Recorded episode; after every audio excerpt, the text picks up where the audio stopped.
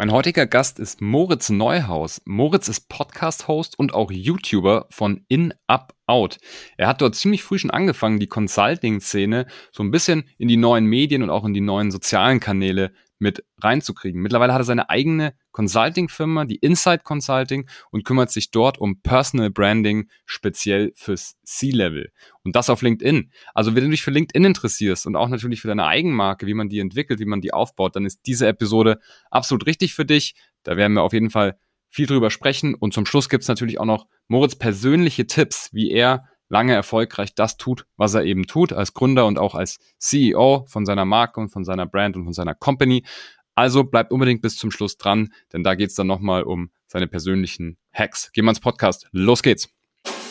Behind the Sea. Der Atreus Podcast. Ich bin Franz Kugelum, Direktor bei Atreus und im Behind the Sea Podcast blicken wir gemeinsam hinter die Sea-Level-Bühne. Moritz, herzlich willkommen im Podcast. Dankeschön, Franz, für die Einladung.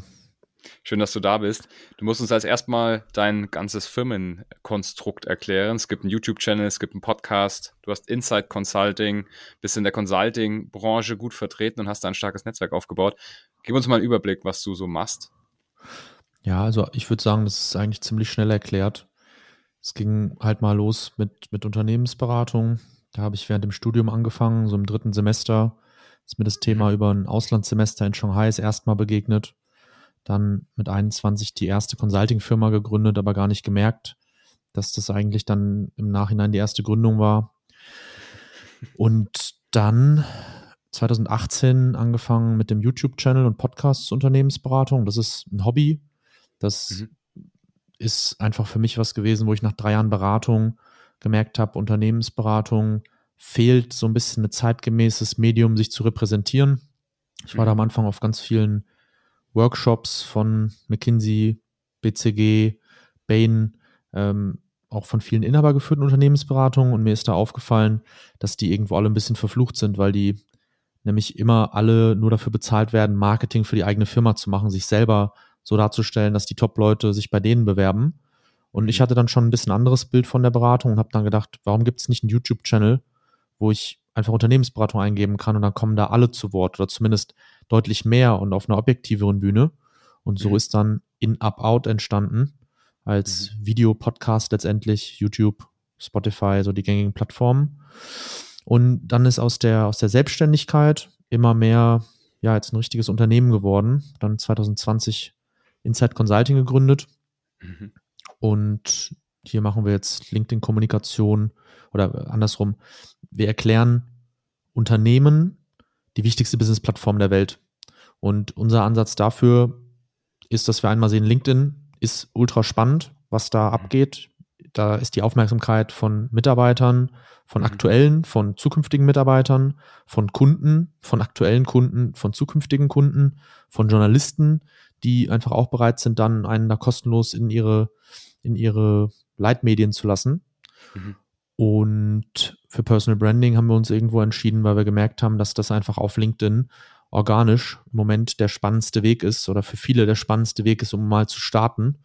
Und von da aus gehen wir dann mit denen in weitere Aktivitäten, LinkedIn-Werbeanzeigen. Ähm, aber der Start ist immer in der Regel C-Level-Kommunikation auf LinkedIn. Cool. Kurze Frage zu LinkedIn. Ich meine, das war anfangs war es so ein bisschen so ein CV online, ne? man hatte so eine Visitenkarte online. Jetzt ist es ja immer mehr und mehr durch neue Features, auch so zum Thema Netzwerken, was dazugekommen, entwickelt sich immer mehr in Richtung der Social Media Plattform der richtigen, was ja eigentlich von vornherein auch sein sollte. Ähm, was glaubst du, wo geht's hin? Also was, was glaubst du, ist so die Zukunft äh, mittelfristig, kurzfristig für LinkedIn? Also ich glaube, dass das unterschätzt wird, was da möglich ist. Ich verstehe auch die Kritik, die da in Richtung Business Facebook passiert. Ich mhm. habe da schon 2020 oder 2021 Artikel drüber geschrieben, mhm. ob und wie es das nächste Business Facebook wird und da auch Sachen aufgezeigt, die ich sehe. Aber der eigentliche Punkt ist, es hat jetzt 20 Jahre gebraucht, das Netzwerk, um dahin zu kommen, wo es ist. Mhm. Und es hat aus unserer Sicht den Kampf um die Aufmerksamkeit als B2B-Plattform als einzige gewonnen. So, es gibt mhm. da nichts Vergleichbares. So immer wieder am Anfang, wenn wir Führungskräften über das Thema erklären, worum es da geht, dann sagen die natürlich, was ist mit Xing? Mhm. Und Xing hat ein ganz anderes Geschäftsmodell. Xing hat schon vor Jahren den Kampf um die Aufmerksamkeit verloren. Mhm. Die Leute nutzen Xing aus einem ganz anderen Grund. Da gehen aktiv Jobsuchende hin, um innerhalb von zwei, drei Wochen bestenfalls möglichst viele Angebote oder ein Gefühl für die eigene, für den eigenen Marktwert zu kriegen. Mhm. LinkedIn ist eine Plattform, wo von jungen Studierenden, die von ihren Professoren oder, oder in der Uni, sagen wir einfach, gesagt bekommen, wenn du dich irgendwie über deinen nächsten oder ersten richtigen Karriereschritt informieren willst, geh doch mal auf LinkedIn, melde dich da an, schreib da die Leute, die die Jobs haben, die du spannend findest, schreib die an, setz dich mit denen auseinander, verfolg die. Mhm. Die Young Professionals, die einen Schritt weiter sind, die fahren heute zum Beispiel auf Messen und bleiben aber dann digital über LinkedIn in Kontakt. Die wollen checken, mhm was macht meine Peer Group, was sind die Karriereschritte, die die machen, welche Unternehmen werden gegründet, gefundet, so was macht meine Peer Group und wie steche ich da im besten Fall auch heraus in irgendeiner mhm. Form. Mhm. Und es geht aber hoch bis zu Entscheidern. Entscheider, die jetzt da ein paar Jahre zugeguckt haben mhm. und auch sagen, yo, ich sehe, dass es ein Instrument ist, um teilweise zeitgemäß mit seinen eigenen Mitarbeitern zu kommunizieren.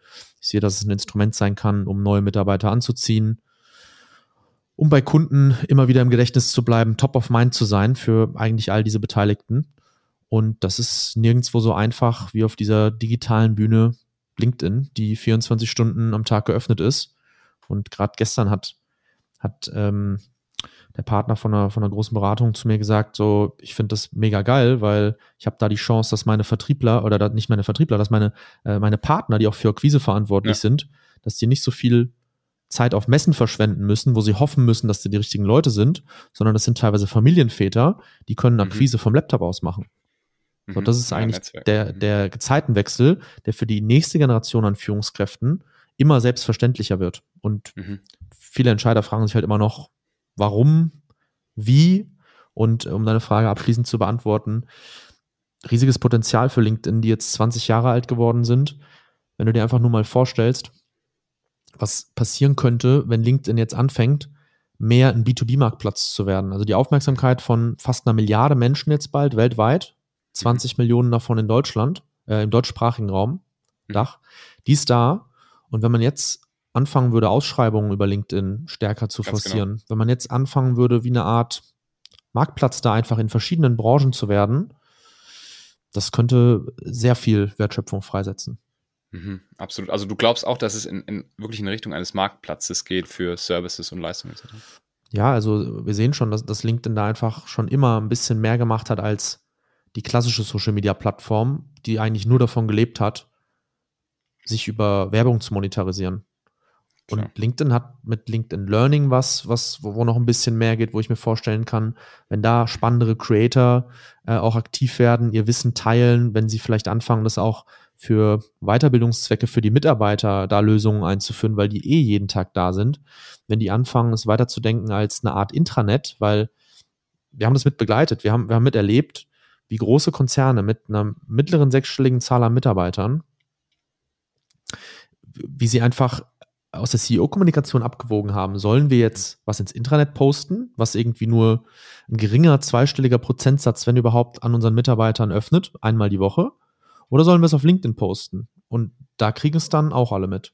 Mhm. Und diese Abwägung, auch wie gesagt, als, als Management-Kommunikationsinstrument, mhm. die ist auch nicht, nicht irrelevant. Mhm. True.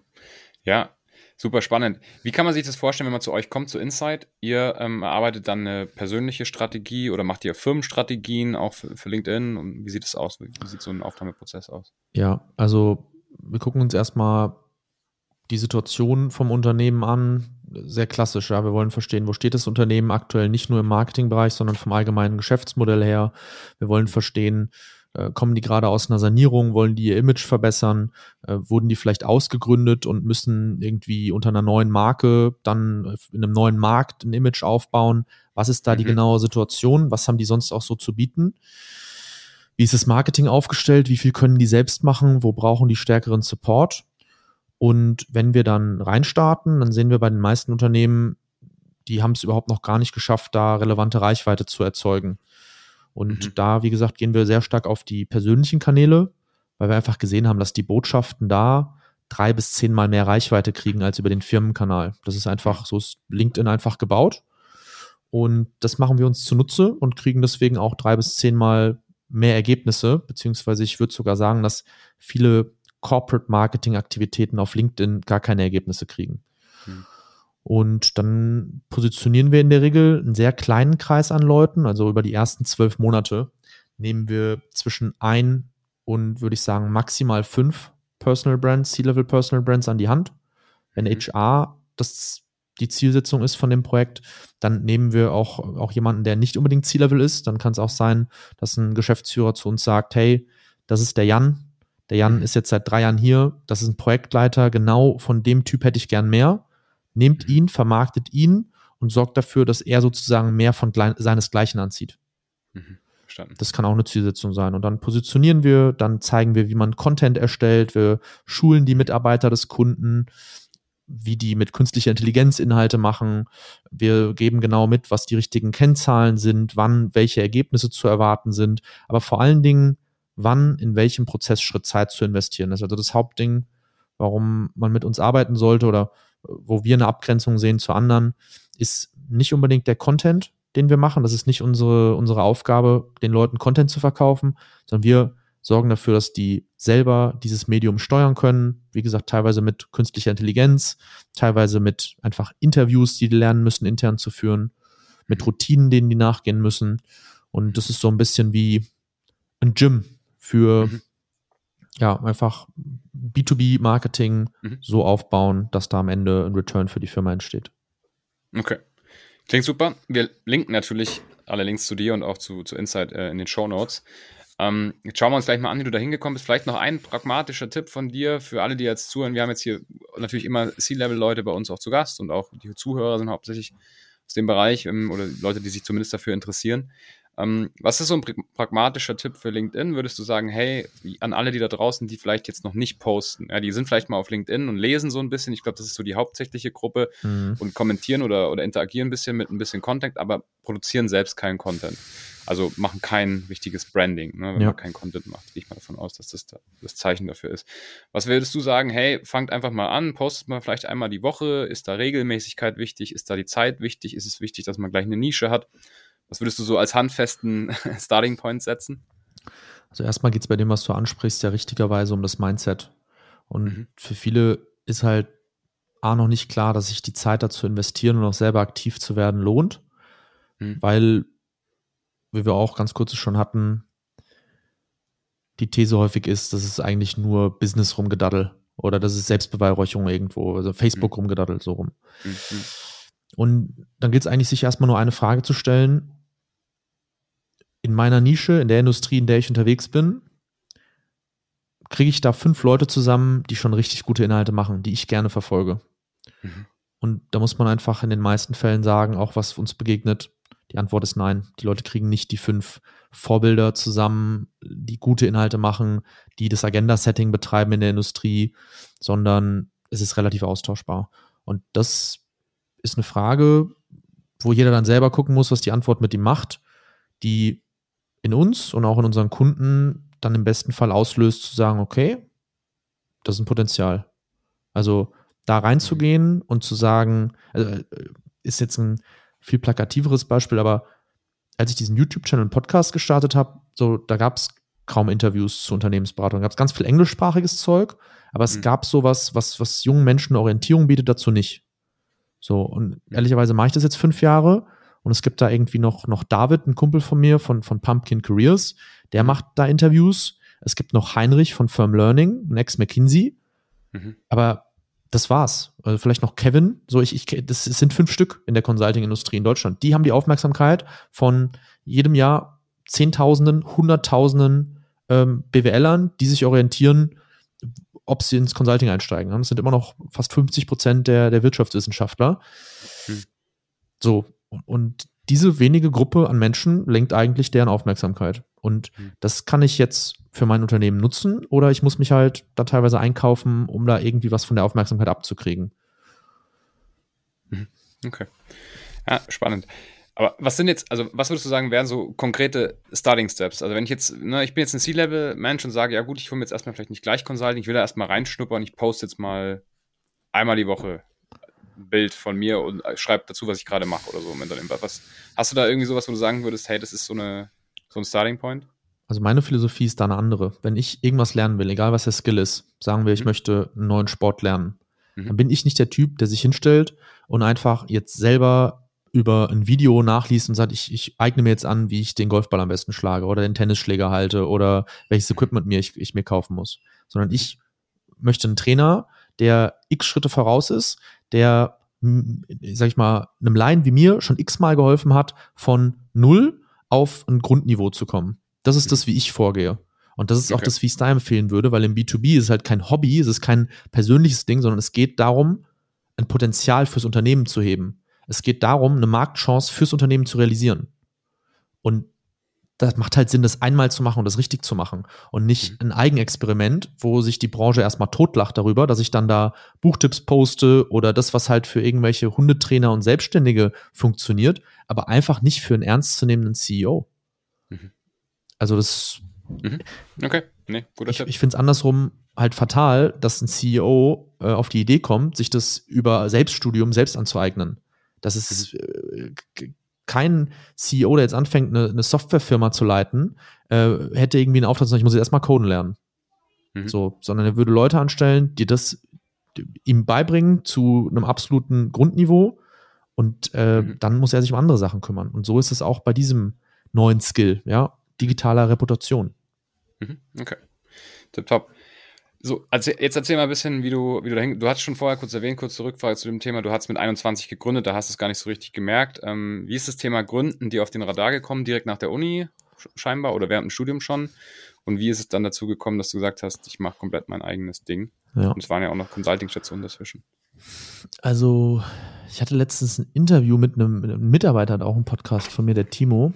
Mhm. Äh, O-Ton heißt der, glaube ich. Und der hat mich gefragt, wenn du so dein Leben in Kapitel einteilen müsstest, wie waren die Kapitel? Und das ist vielleicht eine ganz gute Orientierung. Da habe ich mir die Frage vorher noch nie gestellt. Und Kapitel 1 war letztendlich Schule und Planlosigkeit und irgendwie schlechtes Abi und mit Glück einfach, weil meine, meine Freunde damals äh, ein, zwei Jahre älter waren, die haben dann an einer kleinen Uni in der Nähe von Frankfurt, an der Privatuni, BWL studiert. Und ich bin dann einfach in BWL reingerutscht und Mhm. bei mir hat es im ersten Semester dann Klick gemacht. Plötzlich hat das alles irgendwie Spaß gemacht, Sinn ergeben und war keine Anstrengung mehr wie früher in der Schule, wo ich irgendwie auch viel investiert habe, aber einfach dann doch lieber Sport gemacht habe, Fußball gespielt habe und, und das große Ganze nicht verstanden habe, muss ich einfach sagen. Mhm. Und dann war das BWL-Studium wichtig und dann Auslandssemester in Shanghai im dritten Semester 2015. Da mussten wir immer wieder Präsentationen halten. Das war so ein bisschen Con Consulting-mäßig. Wir hatten freitags immer frei Mhm. und haben das auch genutzt, um, um viel zu feiern in Shanghai damals noch. Das war noch möglich. Und äh, haben dann aber auch Projektarbeit machen müssen. Und da waren so Aufgabenstellungen von chinesischen Dozenten wie erklärt mal die Internationalisierungsstrategie von Daimler gegenüber BYD auf dem chinesischen Markt. Und dann sitzt Okay. du da mit vier, fünf Leuten, hast irgendwie eine Woche Zeit oder das Wochenende. Und dann habe ich gedacht, boah, das habe ich mir noch nie die Frage gestellt. Und das jetzt auf Englisch rüberbringen vor, vor 70, 80 Leuten auf Englisch, eine Sprache, die ich damals nicht so beherrscht habe, wie, wie, wie dann vielleicht heute, hatte ich absolut äh, Arschwasser laufen. Ich habe geschwitzt. Ich habe gedacht, boah, kriege ich das hin? Ich war super nervös. Mhm. Habe mich aber dann da reingeworfen, weil ich auch gemerkt habe, ich will dann irgendwie vortragen lernen. Und nach dem Mhm. dritten oder vierten Mal kam dann ein junger Studierender mit einem Kommilitone zu mir. Max hieß der. Mhm. Und der hat gesagt, hast du schon mal über studentische Unternehmensberatung nachgedacht? Und ich gesagt, nee, keine Ahnung, was Unternehmensberatung ist und macht auch irgendwie keinen Sinn, warum das Studenten machen sollten. Und zurück Ja. in Deutschland war ich dann eigentlich schon wieder Werkstudent bei, bei einem Automobilzulieferer, bei Conti Mhm. und hatte das Thema fast so ein bisschen vergessen und saß dann neben meinem besten Freund, der Kai, beim FIFA-Spielen. Und der Kai, der arbeitet mittlerweile auch bei LinkedIn im, im europäischen Headquarter in Dublin. Mhm. Der war dann bei dieser studentischen Beratung eine Woche früher oder zwei und ich habe gesagt, wie ist das? Ist das geil? Und dann hat er gesagt, ja, ist mega, komm auch mal vorbei. Und das habe ich dann gemacht und da habe ich dann über vier Jahre das Handwerkszeug gelernt. Da lernst du dann von Leuten, die einfach zwei, drei, fünf Jahre weiter sind, bezahlt Projekte für eher inhabergeführte Mittelständler zu machen. Von typischerweise 50 bis mehrere hundert Mitarbeiter zu allen möglichen Fragestellungen, äh, Kostenrechnung, Marketing, Abschätzung, Vertriebsprojekte, Potenzialanalysen, ähm, Marketingstrategien. Und da habe ich mich ein bisschen ausgetobt. Da durfte ich dann einfach bei Junior Comtech an der TU Darmstadt. Da Mhm. durfte ich dann so ein bisschen das Handwerkszeug lernen und eben auch aus dieser Bewerberperspektive in den Consulting-Markt eingucken. Und dann ist währenddessen auch dieses Online-Format entstanden, immer mehr Selbstbewusstsein zur Selbstständigkeit. Mhm. Und als ich dann gemerkt habe, jo, Berlin ist auch irgendwie interessant, meinen Mitgründer kennengelernt, 2019. Mhm. Und da hatten wir dann schon ein bisschen Nachfrage hier aus Berlin und haben dann gesagt, jo, lass das Ding hier in Berlin gründen, weil hier ist, sind alle irgendwie ein bisschen anders drauf als im Rest von Deutschland. Hier ist es viel spannender oder viel, viel einfacher, Kontakte zu knüpfen, auch wieder mit, mit Unternehmern. Und das haben wir gemacht. Das war eine der wichtigsten Entscheidungen bisher. Okay. Interessant. Und seitdem auch nicht mehr zurückgeguckt, also wieder in einen Job gehen oder in irgendeine andere geschäftsführende Rolle, wäre wär kein Ding. Nee, also ist sehr, sehr schwierig, wenn Hm. so eine, so eine, ge- der, größte Luxus, glaube ich, den, den mein Mitgründer Thomas und auch ich uns erarbeitet haben, Mhm. ist, dass wir wirklich eine sehr hohe Freiheit aufgebaut haben, mit wem wir auch nur eine Minute verbringen können. So, er hat mit 18 das Ganze gestartet. Er hat damals in der Schule plötzlich mehr verdient als sein Schulleiter, weil er gemerkt hat, er hat da für Marketing und Vertrieb ein Talent. Äh, Bei Mhm. mir ging der Weg eigentlich eher so, ich habe ich hab lange Manager-Magazin gelesen oder lese es heute auch noch und Mhm. in dieser studentischen Beratung, so viele von den Leuten, mit denen ich damals unterwegs war, die sind jetzt bei Mhm. McKinsey. Und das Mhm. war damals auch mein Ziel, zu MBB, zu McKinsey, Bain, BCG zu gehen, weil ich Manager-Magazin gelesen habe Mhm. und immer wieder gesehen habe, ach, Ex-Vorstand oder Vorstand von Firma A war bei einer dieser großen Beratungshäuser. Mhm. Und dann ist dieser Gedanke in meinem Kopf entstanden, nur wenn du da mal warst, Mhm. kannst du dich wirklich erfolgreich nennen. Nur da lernst du irgendwie das, was du lernen musst. Und Mhm. durch die Auseinandersetzung mit der Berliner Startup-Szene hier, junge, Mhm. 18-jährige Typen zu treffen, die konstant irgendwie 10.000 Euro verdienen. Ja, Geld ist mit, mit Abstand nicht alles, aber das hat so ein bisschen Mhm. meinen Horizont gesprengt, weil ich einfach dachte, okay, ich mache doch hier krasse Beratungsprojekte und führe da irgendwie drei, vier Teams mit drei, vier Leuten gleichzeitig und, und mache inhaltlich doch so spannende Sachen, aber ich werde gar nicht richtig dafür incentiviert. Mhm. Und dann habe ich gemerkt, ich muss es vielleicht ein bisschen anders angehen. Unternehmertum passiert vielleicht doch ein bisschen früher, als ich mir das auch so vorgestellt habe. Ich habe schon gedacht, dass ich mich da mal sehe, weil mein Vater auch selbstständig ist, weil der ein großes Mhm. Vorbild war. Mhm. Aber dass es dann so früh passiert letztendlich, das habe ich nicht unbedingt geplant. Das ist dann einfach durch das Interesse, durch immer wieder eigentlich auch, auch den Inhalt, mit dem wir uns hier auseinandersetzen, auch durch die Menschen, mit denen wir uns hier auseinandersetzen dürfen, was ich als ganz großes Privileg sehe, Mhm. passiert. Mhm. Wie hast du den ersten Kunden so gewonnen? Weil es ist ja, glaube ich, am Anfang ist Neukundengewinnung, glaube ich, so das Schwierigste. Ja? Du musst halt irgendwie Business erzeugen, Geld reinkriegen. Wie war das bei dir? Hast du ganz klassisch so Klinken geputzt, Leute angerufen, Kalterquise gemacht oder wie hast du so den ersten Spatenstich gemacht? Ja, also da hatte ich halt eine sehr, sehr intensive Lernphase in diesen vier Jahren ähm, studentische Unternehmensberatung mit 20, 21, also waren vier Jahre dann irgendwo. Und da war es so, dass ich, äh, also du, du kriegst da eine Anfrage und dann wird ein Projektteam zusammengestellt und dann schreibst du mit dann am Anfang halt eher deutlich erfahreneren Leuten an einem Proposal, an einem Angebot. Dann nimmst du dir eine bis zwei Wochen für Zeit, da kalkulierst du, was über die nächsten sechs Monate passiert, haargenau, haargenau Minuten genau durch. Ja, du überlegst in drei Monaten, äh, wie viele Minuten verbringen wir mit welcher Frage, wie lange verbringen wir mit den Folien, mit der Auswertung. Das war ein, ein sehr, sehr krasses Handwerkszeug, was einmal dann die Delivery anging von einem Projekt, wo auch ein paar Sachen dann einfach überhaupt nicht gekommen sind, wo wir ganz viel Zeit investiert haben in der Akquise, die ja einfach vergebens war, aber es war sehr inhaltlich getrieben.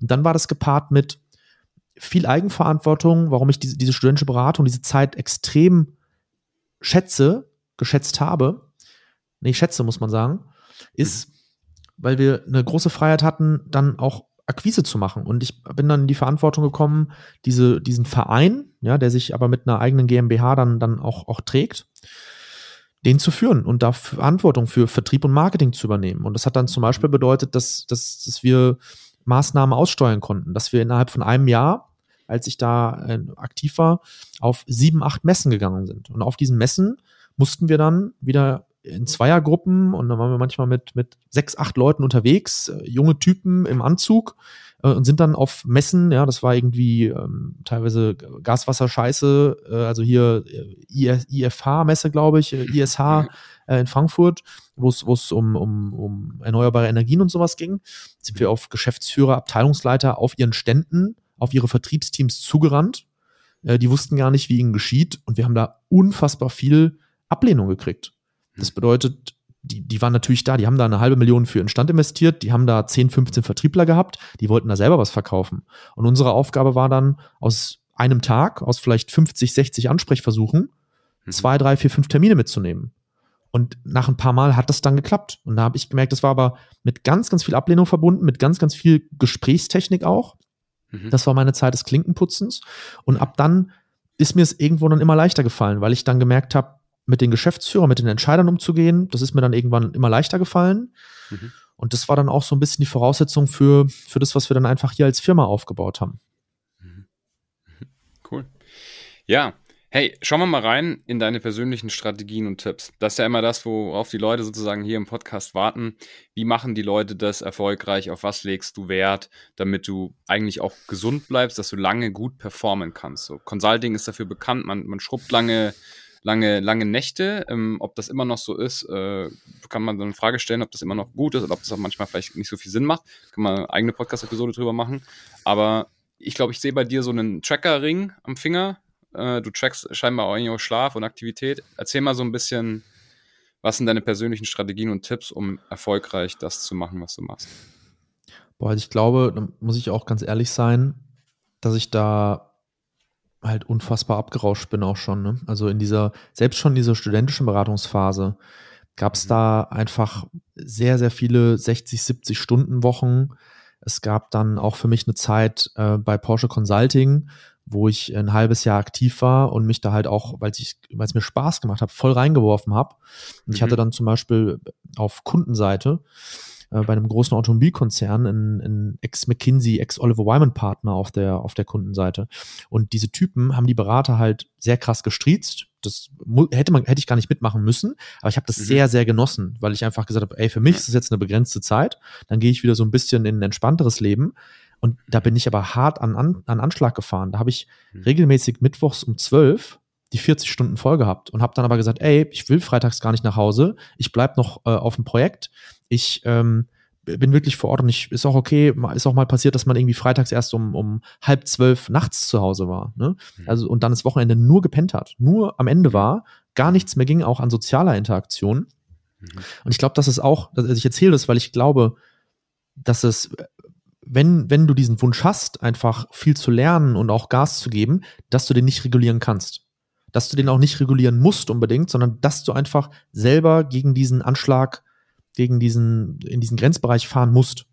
Mhm. Punkt eins. Mhm.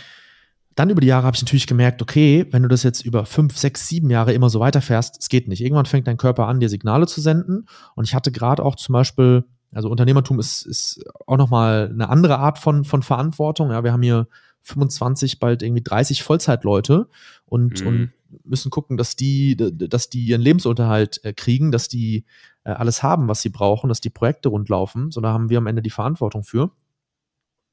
Und Ende letzten Jahres äh, war es auch so stressig einfach, also war, war ein super Q4 vom Ergebnis her, aber es war so stressig, dass ich dir sage, da war eine leichte Depression dabei, da waren äh, Long Covid äh, dabei, was mich sogar auch noch jetzt in Q1 2023 begleitet hat, wo ich immer noch Dinge von spüre. Also da ist ganz viel Bewusstsein in den letzten neun Monaten entstanden. Und du hast diesen Ring hier angesprochen. Hm. Der ist eigentlich dazugekommen, weil ich dann zu einem Kunden von uns bin, der Jens Wilke. Mhm. Und der Jens Wilke ist vom Ursprung her ist ein Österreicher, gelernter Apotheker. Und der hat nicht nur eine Apotheke mittlerweile, ein sehr, sehr spannendes Unternehmen und eine Apothekenberatung äh, Mhm. mit irgendwie in Summe 60, 70 Mitarbeitern. Der hat auch vor zwei, drei Jahren ein Stoffwechselinstitut gegründet, ein Health Okay. Performance Center, wo es darum geht, eigentlich, ich glaube, der hat so um die 200 primär auch Unternehmer und, und, und äh, CEOs oder auch Sportler da drinne, wo es wirklich darum geht, dieses Bewusstsein aufzubauen. Ne? Weil ich wirklich hin bin und gesagt habe, hey, ich bin, also ist gar nicht der, der, der Use Case, dass Leute eigentlich mit einem mit einem Defizit dahin kommen, sondern das Grundrauschen oder die Grundintention ist viel eher gewesen, dass seine Freunde dann auch schon zu ihm gesagt haben, andere Unternehmer, ey, du hilfst mir als Apotheker immer nur, wenn es mir schlecht geht, kann ich nicht irgendwie meine Performance schon auch auf einem Niveau, wo es mir gut geht, noch besser machen. Und Mhm. er hat dieses Bewusstsein mit Aura-Ring und Schlaftracking reingebracht, ähm, Mitochondrienanalyse, Darmanalyse, einfach sich da regelmäßig durchchecken zu lassen. Ja, Mhm. was, was man irgendwie dann von 50-Jährigen kennt, aber nicht irgendwie auch von, von, von jungen Menschen das zu machen, dass es das absolut wert ist.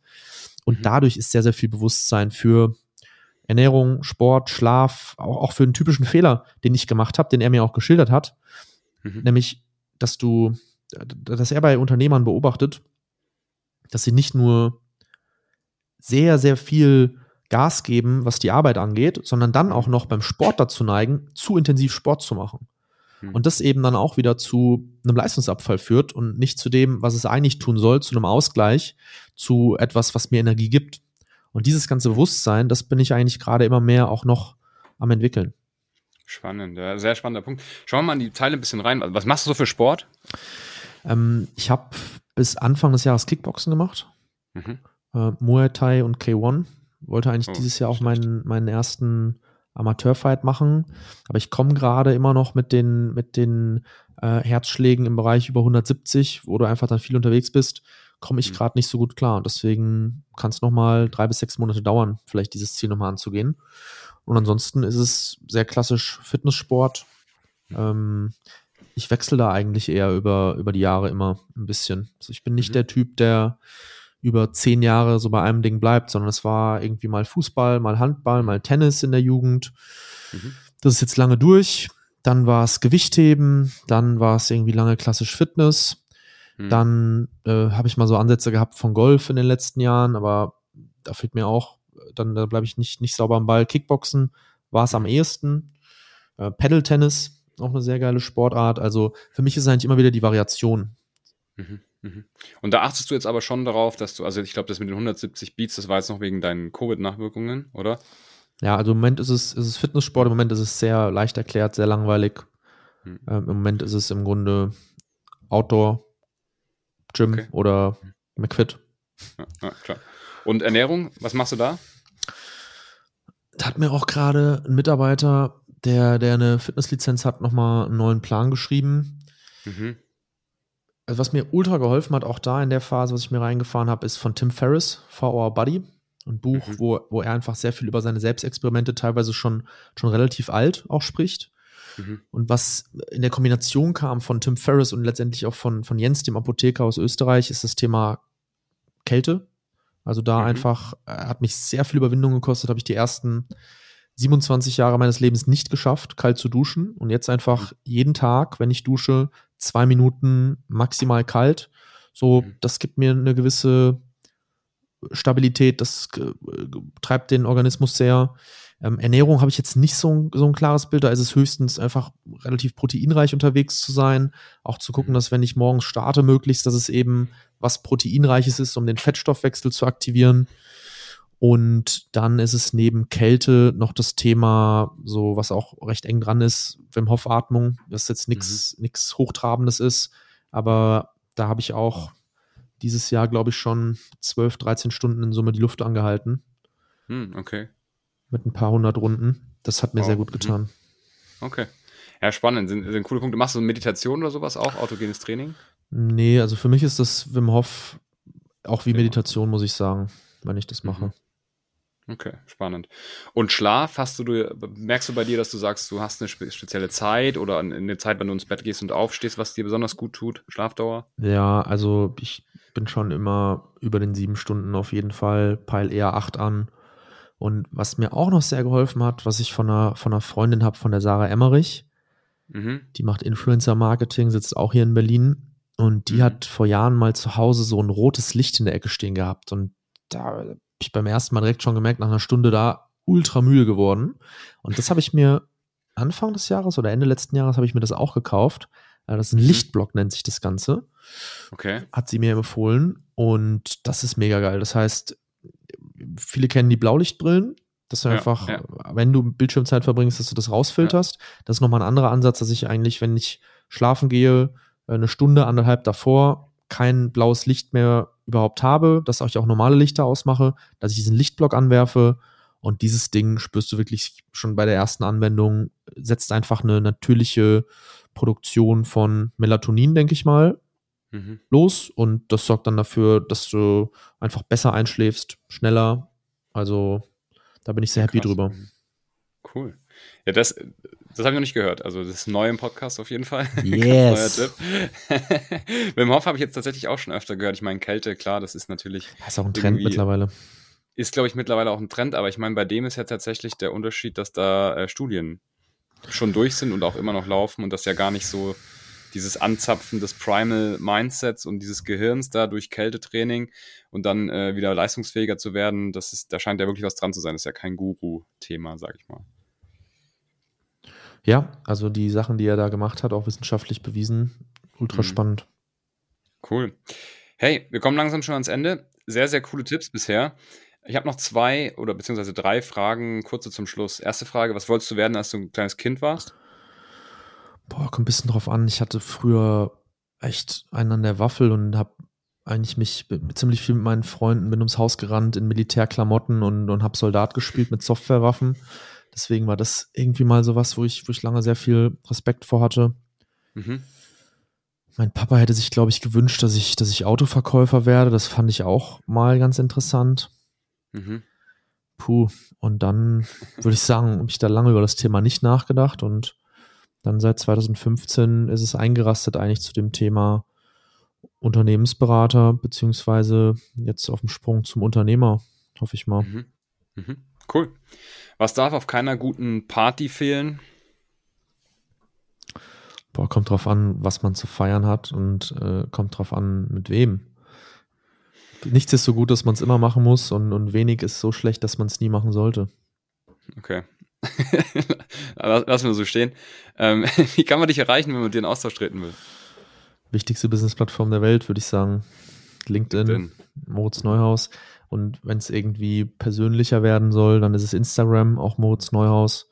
Da ist dann halt eher so ein bisschen die, die Consulting-Community. Da kann man mir auch mal eine Voice schießen. Da ähm, gebe ich, geb ich vielen dann irgendwie auch mal einen Tipp, eine Einschätzung. Zur Karriere ist es dann eher, also wenn es beruflich sein soll, mhm. ähm, professionell, dann eher LinkedIn und ansonsten mhm. Instagram. Top. Cool. Packen wir unten in die Show Notes. Moritz, vielen Dank, dass du da warst. Ich fand es mega spannend. Viel gelernt. Und ich denke mal, das werden die Zuhörenden dann auch. Danke, Franz. Ja, ich bin aufs Feedback gespannt. Ja. Ja, wer jetzt noch zuhört, auf jeden Fall eine Bewertung da lassen für den Podcast. Also Kanal abonnieren, Spotify und Apple sind wahrscheinlich die Hauptplattformen, wo ihr zuhört. Wer sich für das Thema Interim Management und Executive Search interessiert, also auch sehr C-Level nahe über ja, das, was wir auch im Podcast ja viel sprechen, der geht man auf atreus.de. Der Podcast wird von Atreus präsentiert. Oder schreibt mir einfach eine Nachricht, dann können wir auch persönlich direkt in den Austausch treten und gucken, dass wir da eine gute Lösung zusammenfinden. Moritz, ich wünsche dir noch einen schönen Tag. Bis bald. Ciao, ciao. Vielen Dank.